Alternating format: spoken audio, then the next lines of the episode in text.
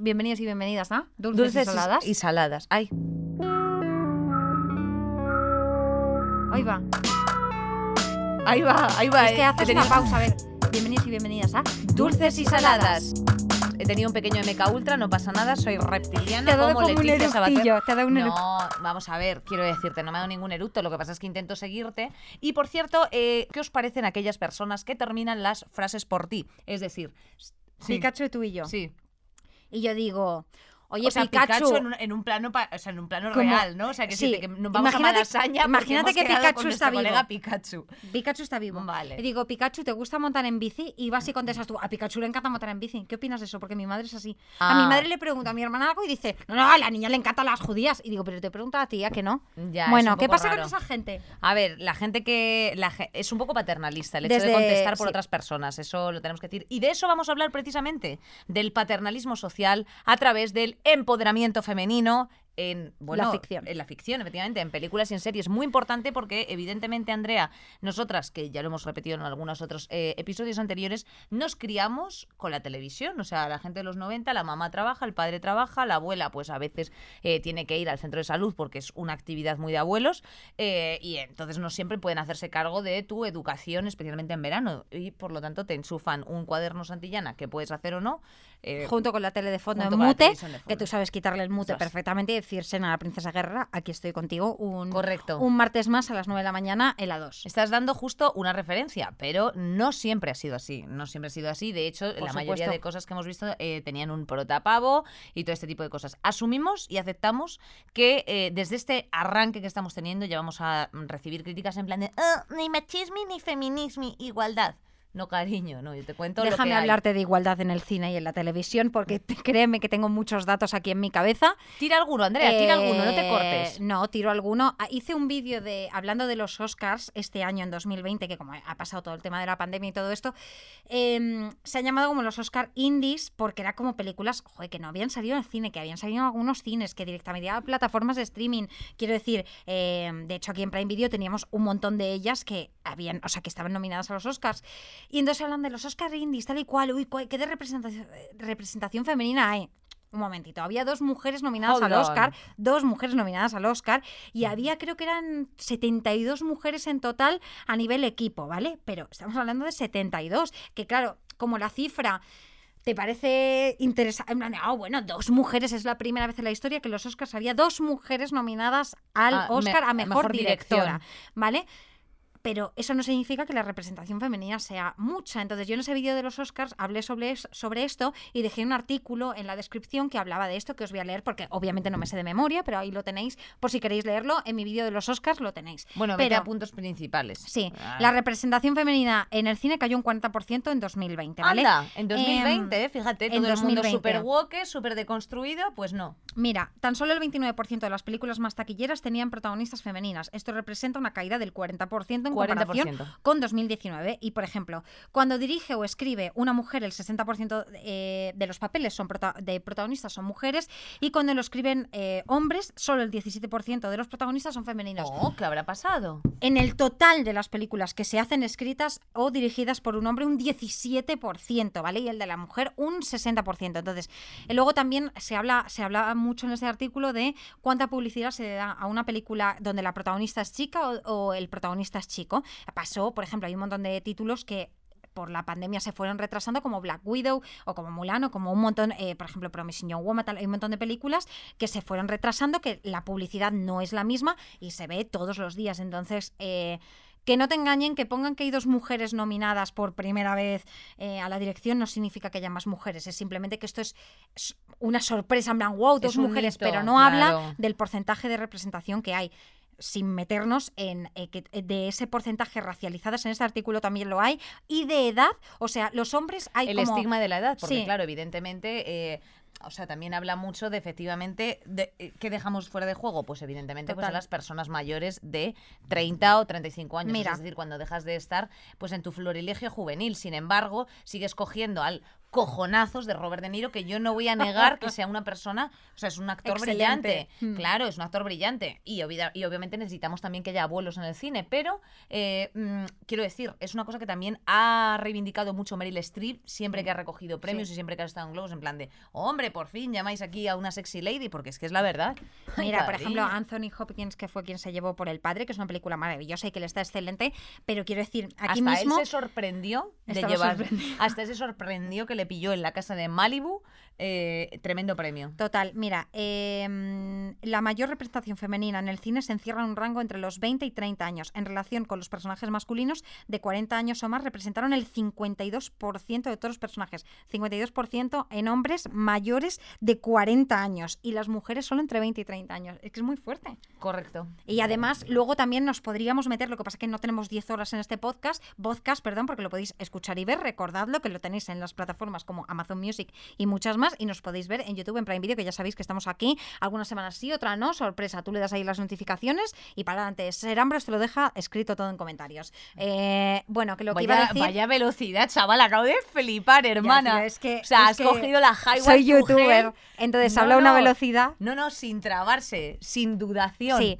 sin dudamiento, sin dudamel. Eh, bueno. Gustavo Dudamel, un tremendo director venezolano de música, de orquesta, De- para que lo sepáis. Aquí hay muchos datos. Yo podría estar hablando de la, de la representación de las mujeres en la ficción, os puedo asegurar 200 millones de horas. Y separarlo en todo, cuando los hombres van todos en conjunto, porque además al hombre no le define una sola característica, a la mujer sí, es simplemente es la tonta, es la rubia, es la gorda, es la racializada, es la... O sea, quiero decir...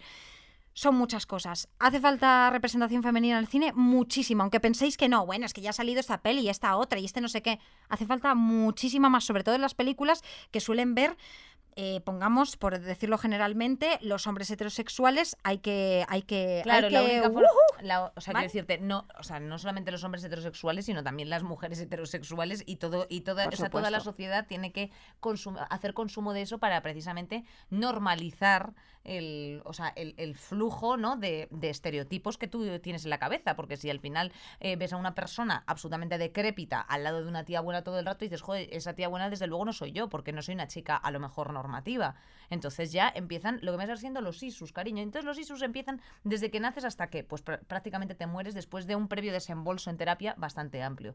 Por lo tanto, nosotras desde aquí reivindicamos las figuras, o sea, la, la necesidad de figuras femeninas en el ámbito del cine y de las series y en definitiva de la comunicación audiovisual, que eh, eh, también palpamos una tremenda mejora porque creo que también es verdad que se que cada vez más se sale de un patronaje eh, normativo, o sea, es cierto que mm, hay mogollón de series que efectivamente, o sea, son disruptivas porque eh, eh, mm, eh, hacen uso de personas más mayores de, de la edad, pues como la de Kate Winslet, esta mm, de Sí, tal, sí, efectivamente. Luego después también tienes algunas que dices tú racializadas, pero que con, porque haya una no has hecho el check, cariño, ¿sabes a que me refiero? Entonces, Bueno, y que la representación, cuando es representación, no es por llenar el cupo, sino que se hace con un motivo. correcto. Con un motivo o simplemente por el hecho de que quieres contar una historia de esa persona. Entonces, por ejemplo, en, en esta conversación está eh, Cen- Cenicienta, que acaba de salir. Cenicienta es una película- Cinderella. Que se ha hecho un montón de veces, que es una película que hemos visto, por lo menos nuestra generación,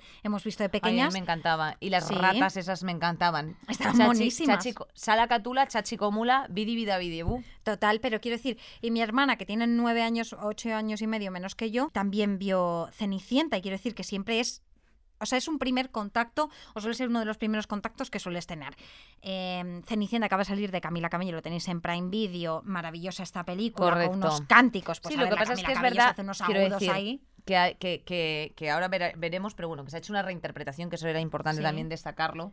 Claro que, se han hecho muchas, pero la perspectiva de esta Cenicienta es diferente. O sea, siempre, todas las Cenicientas que hemos visto, eh, quiero decir, yo a mí me gustan bastante las Cenicientas que se han hecho, obviamente cambiaría cosas, pero esta tiene un cambio drástico en, en- en cuanto a una visión feminista. Hombre, claro, porque se dedica a un business que no te podemos contar. Y ya te he dado un spoiler. No, Es- no, no es ningún spoiler. Ah, Quiero decir, ella, ella, ella nace y Eh, ella tiene unos pensamientos y ella quiere hacer algo con su vida quiere porque ella algo. lo tiene claro. Entonces, Pasa hay poco- muchas cosas que se, que se encuentran en el camino y tiene que decidir qué es lo importante para ella. Y entonces, eh, por primera vez se pone en conversación qué es importante para Cenicienta. Ya está. Eso es lo que me parece interesante. absolutamente, pero bueno, que por ejemplo hay otras películas que me están viniendo a la cabeza en su momento, como La Bella y la Bestia, eh, la de la de mm, Emma Watson, Sí. que también fue bastante disruptiva porque esta película es de hace cuánto, cinco, seis, siete años por ahí, y ella decidió no ponerse un corsé, ella decidió, eh, bueno, pues darle efectivamente un aura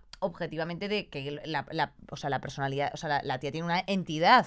Entonces no, A mí me no confía en los, en los paternalismos. O sea, a ver, dentro de que es La Bella y la Bestia, que es un cuento clásico, etcétera, como Pinocchio, ¿sabes a lo que me refiero? Pues bueno, Pinocho se han hecho muchas, pero por ejemplo, lo que a mí me pasa que se está eh, creciendo la nariz, Pinocchio. con La Bella y la Bestia, que Emma Watson muy bien, pero no se hizo una reinterpretación de lo que era la bestia, del papel de la bestia. Sin embargo, en Cenicienta, sí el papel del príncipe tiene un cambio que es diferente, que es lo que para mí está bien, que es que se le ha hecho un cambio en eso. No solo que la actriz, en este caso Camila Cabello, dijera, oye, yo no me voy a poner corsé, yo me voy a poner tal, yo-", sino que el personaje lleva otro camino y el príncipe tiene otro significado. Y me parece interesante, creo que verlo con 14, 15, dieci- la, la edad, no voy a poner una edad, la edad que sea, seas un niño, seas una niña, tener este encuentro con una peli es interesante. porque es- Absolutamente, absolutamente. Eh, lo tenéis en Prime Video, pues lo podéis Y nada, ver estamos con procediendo a darle al play para todos aquellos que nos escucháis. Dale. Recordad Amazon Music, nos puedes escuchar y también en otras plataformas de streaming audible. Bueno, se viene un momento increíble. Bueno, esto está, está ella eh, con una mariposa en la mano.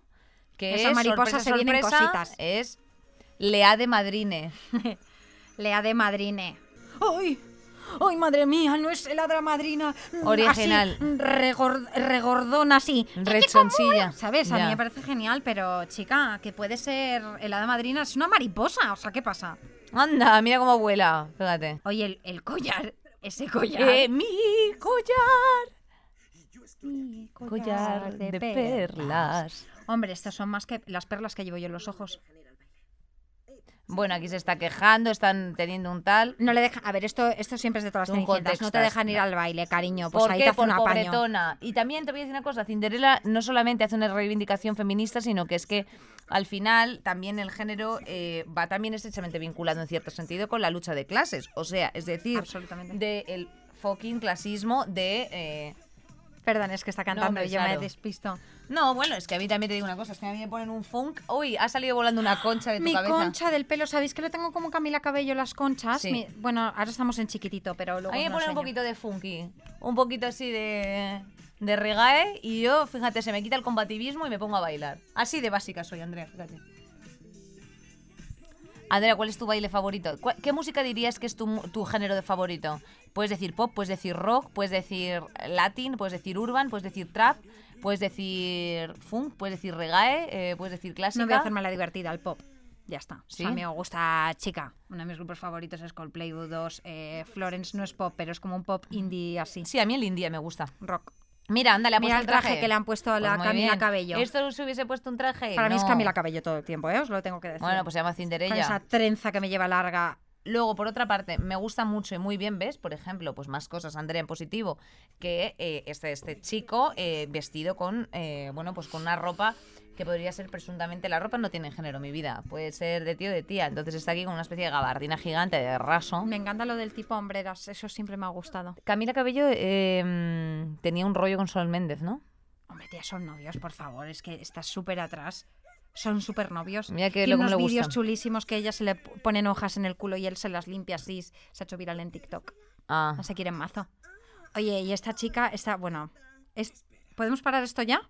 Mira, esta chica está recibiendo ahora mismo un nivel de body shaming eh, ¿Por qué? únicamente porque, bueno, pues no sé muy bien, eh, no sé si ha engordado o no ha engordado porque no sé cómo era el cuerpo de Camila Cabello, cómo lo es ahora, pero el caso es que va como en tipo ropa de deporte, ¿sabes? De salir a correr, que son muy runners, ya sabes. esto Esa ella en la vida real. en la vida decir. real, Vale. Em, creo que porque que porque iba como con un pantalón de estos de deporte así y se le ve el ombligo, pero escúchame que no tiene bar o sea, quiero decir, la barriga no se le sale para un lado, que si se le saliese para adelante, pero total, que están diciendo cómo se ha puesto así de gorda con no sé qué, no sé cuántos, y ella subió eh, un, TikTok diciendo, oye cariño, si estoy corriendo al lado de mi casa porque eh, salgo a darme un voltio porque me apetece mover las piernas, y obviamente llevo un este de aquí, se me ve el ombligo o se me ve la tripa más ancha, es que estoy en mi casa, estoy, estoy en la calle, estoy corriendo, ¿cuál es vuestro problema? Entonces hay mucha gente que está, eh, bueno, insultándola y mucha otra defendiéndola, decir, oye, deja de hacerle body shaming a Camila Cabello simplemente porque tenga un cuerpo normal y corriente. O sea, Camila Cabello no puede ser una persona más normal, por así decir, normativa Mm. en el sentido de... Bueno, es que la gordofobia se extiende a todos los cuerpos, tú esto bien lo sabes, delgadas, gordas, de todo tipo, y es asqueroso. Entonces, desde aquí, Camila Cabello, te queremos, te, queremos, apoyamos Camila. y de todo. Eres la reina Camila. y eh, valiente Pero por Free Camila, no enfrentarte a esa situación. Bowles, Free Camila Cabello. Porque Hombre, a mí Parker Bowles para no, me da bastante hacerse, igual. para no hacerse líos. Bueno, pues ya está. Que la tienen en Eh, Prime Video, que la vean para correcto. juzgar por ellos y por ellas mismas y ya está. Que a mí Oye, me parece Andrea, interesante verlo así. Dicho lo cual, estabas hablando tú de que Cenicienta era uno de tus referentes femeninos cuando eras pequeña. A mí me gustaría saber qué más referentes femeninos tenías. Siena la princesa A guerrera. mí también me encantaba. Me encantaba. Eh, porque estaba Hércules y Siena la princesa guerrera. Abajo Hércules, arriba Siena la princesa Hombre, guerrera. es que Hércules era un chapón, Ah, el Chapo González, cuando empezaba en plan de, de- emergiendo de los corazones de la, ter- de la tierra. Total, la Hombre, mejor. por favor. Mira, a mí me gustaba, eh, o sea, estaba Hércules y luego te acuerdas de la película de George de la jungla, esta no, no es chica, ¿eh? pero me refiero que para mí mi Hércules era George de la jungla, en plan y era lo mejor de esa película. A mí me mejor encantaba, mejor. me encantaba Sabrina, cosas de brujas. Hombre, Sabrina, cosas de brujas, Raven, eh, Sí, y pero bueno, te hablo de la- las cosas que yo veía a tope. Y ya luego después, mm, pues es verdad que eran era un rollo más mixto. O sea, quiero decirte, por ejemplo, pues eran eh, sitcoms corales. En Vale. plan, pero el protagonista era un pavo, ¿sabes? Tipo Steve Urkel o El Príncipe de Bel Air sí. o, eh, o Alf eh, o incluso Matrimonio con hijos. O sea, aunque te fuese todo una machistada horre- horrenda, te estoy hablando de las cosas que se veían. No te digo que me parezca bien. Ya, o sea, ya, lo que no voy a hacer ahora va a ser hacer la faque, ¿sabes? La faque, No, quiero no, decir, yo- la falsa. Yo, yo creo, yo veía, me acuerdo, Salvados por la Campana, eh, la de los policías que van en bicicleta, que me Ay, encantaba. me encantaba. Blue algo. Pacific Blue. Blue, eso, Pacific Blue. Bueno, y pero Sena la princesa guerrera es mi favorita. Sabrina, Embrujadas, perdona, Embrujadas ha Ojalá sido Estaba cool. en nuestro Cora, a esa gente de los finales de los 80 y de los 90, aunque la, la podéis seguir viendo. Y esos eran los referentes y Lizzie McGuire para mí ha sido todo en Hombre, esta vida. Y ahora. Leslie Knope Leslie Knope nos gusta, es hombre. la mejor. Oye, ¿The Office o Parks and Recreation? Yo Parks.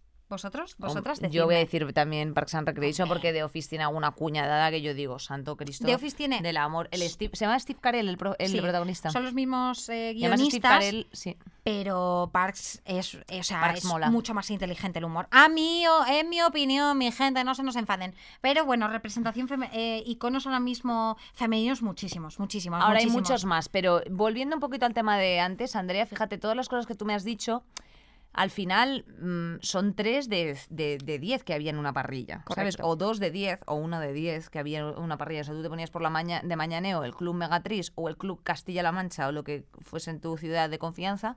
Castilla-La Mancha. em, y entonces, bueno, pues la realidad es que al final tú te encontrabas con que, no sé si tú consideras que había suficientes referentes. eh, No, claro que no, claro que no, no había nada. O sea, quiero decir, yo porque seleccionaba de decir, porque a mí siempre me ha gustado ver chicas en lo que veía, porque quería, quería escuchar, entonces simplemente quería escuchar y quería ver y quería intentar sentirme identificada, ta, ta, ta, ta, ta, aunque pues ha- había poco, pero bueno, las cuatro mujeres que había, que ya te digo, pues Sena la princesa guerrera, Lizzie McGuire, Raven y Sabrina, y Embrujadas, que lo veía mucho con mi yaya, para mí era suficiente en ese momento de, bueno, pues si puedo seleccionar aquí, que tenga, que tenga esta selección, pero luego también métete dentro de todo eso. Lo que tú Claro. has dicho, son cuatro de 100.000. Sí, que De todas las películas cuatro- que ibas a ver en plan Cars o lo que mm, fuese, tía, o sea, el ca- era, un, era un jambo. Bueno, en, lo- en los dibujos animados esto es bastante... O sea, hay un Hombre, análisis muy grande. Un análisis muy dibujos. grande porque yo, por ejemplo, he visto Los Simpson muchísimo y es verdad que... Voy que- cogiendo los co- opinions. Claro, cógela mientras tanto. Venga. O sea, es verdad que, por ejemplo, pues en los dibujos animados, ostras, Andrea, mira, a ver, Chicos, es que mm, estoy aquí anclada. cuanto más ruido se puede hacer, mejor. Eh, no, que digo que los Simpson, o sea, fíjate cómo dejan a las... O sea, que decirte, es verdad que Homer es un personaje que es bastante en plan de... ¿Sabes? Pero eh, dejan a Lisa como de repugnante. Entonces, y de hecho, Lisa ha tenido como mucho bullying, ¿eh? Siempre. Sí, claro que sí. Lisa ha sido un si tu personaje muy favorito era buleaneado. Lisa, era como, "Pf, qué aburrido, siempre. Las mujeres son iguales a aburridas. Esto es increíble. Se lo preguntaron el otro día eh, a una actriz que ahora mismo no me acuerdo cuál era, pero dice, oye, ¿por qué crees que pasa esto con las mujeres? Dice, porque las mujeres no les interesan, a, eh, no, les, no le interesa a la gente. Tenía toda la razón del mundo. Hombre, En y generales, entendedme. Y, ahora os digo una cosa. Ya os pueden empezar a interesar. Vaya, vaya agaperde que me he echado, ¿eh? No, no pasa nada. Simplemente que pa'lante, pa'lante con esos personajes y no por, cer- no por llenar cupos, sino chicos, no bueno, estamos, porque, no porque al final en el mundo. más. respondiendo a la realidad del 50% de la población y vida, ¿entiendes? Entonces, si al final, y no solamente estamos hablando de personajes que representen la ficción, para eso tú tienes que incorporar en tus producciones a mujeres guionistas, mujeres productoras, eh, mujeres directoras y todas las, o sea, por supuesto, mujeres técnicas, eh, muchas cosas que incluyan las realidades, porque al final en una mesa de guion diciendo, bueno, vamos a hablar de esta movida, y dices, bueno, de esta movida... ¿Viste ah, la lo- noticia? faltas tú mi vida y esto yo eh, coincidimos en una vez que entrevistamos a Candela Peña que decía todo el rato eh, chica es que esto claro es heavy o sea es heavy porque al final eh, no se está hablando de las pastillas anticonceptivas de las píldoras antiabortivas y o sea de las píldoras abortivas o la píldora del día después por así decir o alguna cosa así porque los que lo escriben son dos puntos señores caballeros y no estamos en contra de los hombres que lo escriben ni mucho menos. Oye un aplauso sabes viva el guion de Robert McKee pero eh, se reivindica la posición de mujeres en esto para que nos podamos reír todos también. no la ¿sabes? eliminación del hombre, es que no tolmen, por no. favor, ya se entiende. Exacto, sino no que tolmen mi vida. eh, no estás ahí solos, como la noticia que salió hace poco de que había una ponencia de periodismo cuando el 70% de los, eh, eh, de los periodistas son mujeres, no sé qué, y había una mujer de 200. Y era como, ¿qué? ¿Pero qué estáis haciendo? claro, exacto. Bueno, vamos a ir con los unpopular opinions que nos ha puesto. Prime Video, la, la chica de La Prime Video que se está riendo por ahí detrás, en plan, os estáis enrollando. Así que vamos con la primera, que es, es una necesidad poner cuotas de género en las producciones de ficción. Hombre, no es que te sea una o sea, que decirte, no son cuotas eh, imperativas, o sea, es que esto de forma orgánica a una persona tiene que nacer de dentro porque la vida discurre entre hombres y mujeres. Quiero decir, o, o sea, eh, discurre entre ambos géneros, no sé si me explico. o sea, si sí. yo voy a un curro, Ay. cuando yo estaba eh, hace un año currando en una oficina, pues éramos mm, half and a half, ¿sabes a qué me refiero? Entonces, ¿por qué en una película solamente hay cuatro personas súper investigadoras que son pavos y hay una que es la maligna a la que van a atrapar, pero a la vez también es muy interesante? ¿Por qué 4-1? No, cariño, pues y porque de esas películas, por ejemplo, que han sido famosas, que los protagonistas eran chicos que yo he visto eh, y me lo he pasado bien y me han encantado esas películas, ahora se están haciendo las versiones femeninas, que está bien, pero lo haces como un poco forzando la máquina con una situación. Es que. Está bien, porque yo, por ejemplo, eh, eh, la de Ocean's 8 me gusta mucho porque las actrices me gustan, porque me parece muy divertida y tal. Pero veo cómo está, veo cómo está forzado. Eh, visibilizarlo es importante, pero también vamos a hacerlo de una forma Hombre, natural. cariño, no, no vengas aquí a pasar el cacito del feminismo, ¿sabes? En Claro, plan de, anda, o sea- y ahora, feminista, y ahora, orgullo No, LGTB. Total, total. por y mira, favor. no por, no por, o sea, Nine Perfect Strangers, que eh, de verdad amo, eh, todo, lo- todo el cast está perfectamente elegido. coral. Y no te preguntas, oye, ¿cuántas chicas hay? ¿Cuántos chicos hay? Eh, ¿Cuántas ¿Cuánta gente racializadas? ¿Habrá una persona atrás? ¿Habrá un- No, perdona, es que está todo el mundo, no te planteas quién es qué, simplemente estás disfrutando de una historia tremenda. Entonces es una forma Correcto. bien de hacerla. Y podría poner bastantes ejemplos que hay actualmente. Dentro de la sociedad occidental privilegiada, porque claro, es que son muchos, muchos puntos. Ahora Perdón, me toca a mí. siguiente. Eh, mm, vale, una mujer protagonista tiene que tener el doble, de, el doble de talento que un hombre protagonista para triunfar lo mismo. Doble talento y sobre todo que seas como mega cono O sea, que la, por ejemplo, lo que estaba diciendo antes, tiene que ser Sandra Bullock, que es una tía conocidísima, tiene que meter a Kate Blanche, tienes que meter a. O sea, hay como muchos elementos para que puedas escalar ahí y luego que tengas entre esta edad y esta edad. Si eres mayor de esta edad, solo puede ser Meryl Streep o, bueno, vamos a ver que. ¿Sabes? O sea, que hay como muchos requisitos para conseguir esos papeles. Sin embargo, los hombres, las oportunidades son, venga tú, venga tú, venga tú, venga tú, pero si. O sea, Histo- así. hi- Históricamente, desde luego, ha sido Mm. así. Y ahora, eh, a mí, la preocupación que yo tengo respecto de la. Anda, vamos, yo digo, que la yo, quiero. fíjate, se ha tocado la tetinguile. Y entonces, eh, o sea, yo la preocupación que tengo efectivamente es un poco lo que hemos venido comentando, el, el asunto cupos. ¿Sabes a qué me refiero? Mm. O sea, que, que de pronto, porque hay que meter con calzador ciertas cosas, eh, ahora de pronto, eh, tal. Bueno, pues al final, ¿sabes lo que te digo, Andrea? Que se reivindica, como siempre digo yo, eh, que dice Enar- Enar Álvarez, reivindicar el derecho a ser mediocres. Ah. Anda, cariño, aquí hay. O sea, quiero decirte, para eso tenemos un, un Ben Affleck o un Michael Douglas. O sea, bueno, Michael Douglas es bueno. ¿Cómo se llamaba el de las Torres Gemelas, el de la película? Eh, que se llama Ah. Michael también. Sí, no. Da Sí, igual. Bueno, no pasa nada. Nicolas Cage. Digo, es que no es ningún Mira, Michael, es Nicolas Nicolas Cage, Cage- el, de, el de United 93. Sí. Vale. Ni- está Nicolas Cage y está Ben Affleck, que son las osa, la Me da, un, me da bostezo. O sea, son las sosan... O Matt Damon, Matt Damon, Matt Damon, Matt Damon. O sea, quiero decirte, están esas sosanguerías. O sea, quiero decirte... Y se les puede, y se les aplaude eh, la mediocridad. Oye, cariño, pues ponte tú ahí un este. Claro. Entonces hay algunas actrices que a- Total. están empezando a aparecer y a ser simplemente, pues, pues ellas mismas. Quiero decirte, mejor Total. o peor, pero tal. Bueno, venga. Leo, ¿me da tiempo a otra? Sí, venga. Las mujeres se pueden vestir como quieran, pero no es lo mismo mostrar el cuerpo por propia, propia voluntad que la decisión de un productor o director para utilizarlo como objeto. Bueno, pues esto han salido miles y miles y miles y miles de actrices.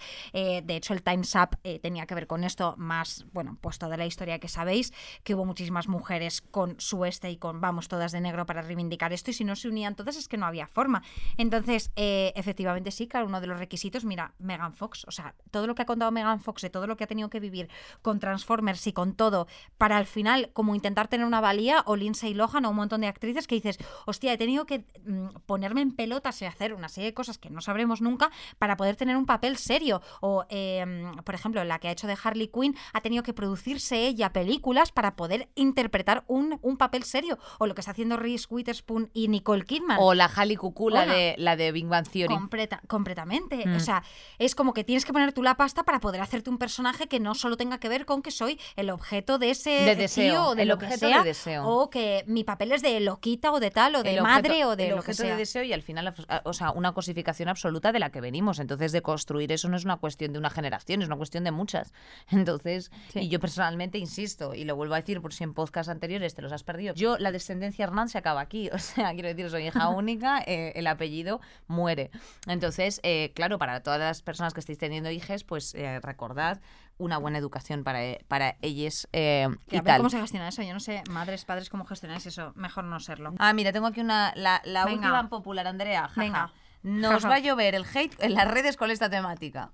Hombre, no. Hombre, claro. Pues sí, pues no, depende, porque nuestras dulces y saladiers son la hostia. Pues la verdad es que sí lo son. eh, lo- nuestra gente no.